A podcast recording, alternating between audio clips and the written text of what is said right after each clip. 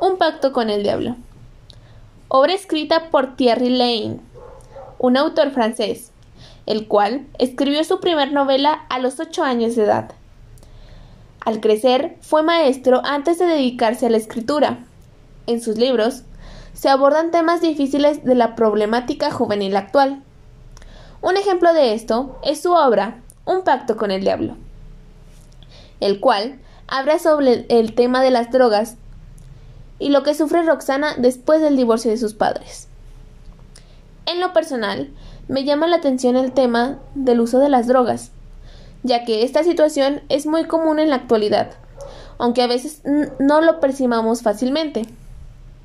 Es tan común que en México el 4.7% de la población actual ha consumido marihuana alguna vez, según la Secretaría de Salud.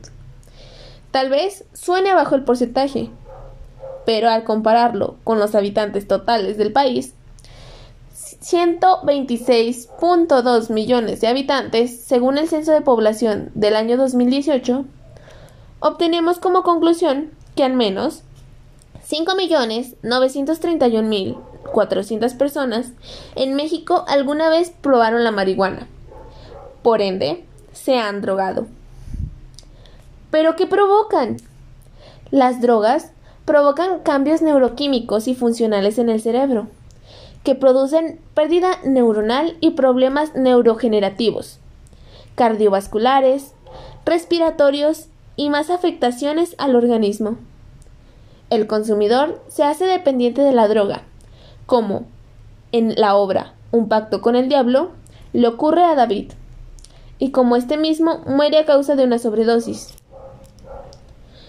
Creo que el hablar de drogas es un tema muy serio, pues tiene muchas consecuencias negativas, que no solo afectan al adicto, es decir, a la persona que lo consume, sino también a las personas que lo rodean. En mi familia, hace poco pasamos una situación desagradable, gracias a estas sustancias ilícitas. Recuerdo la impotencia de querer ayudar sin poder hacer nada, como Roxana en la obra. Por eso, quiero hacer la invitación a las personas oyentes a que piensen en su vida, en su familia, en qué quieren ser en un futuro y sobre todo en las personas que los aman antes de tomar la decisión de drogarse o no. Las drogas se encuentran más cerca de lo que crees, a veces en los lugares menos esperados, y cualquiera te lo puede ofrecer, desde tu amigo más cercano hasta un perfecto desconocido. Pero el cambio está en ti. Nadie más forjará tu vida.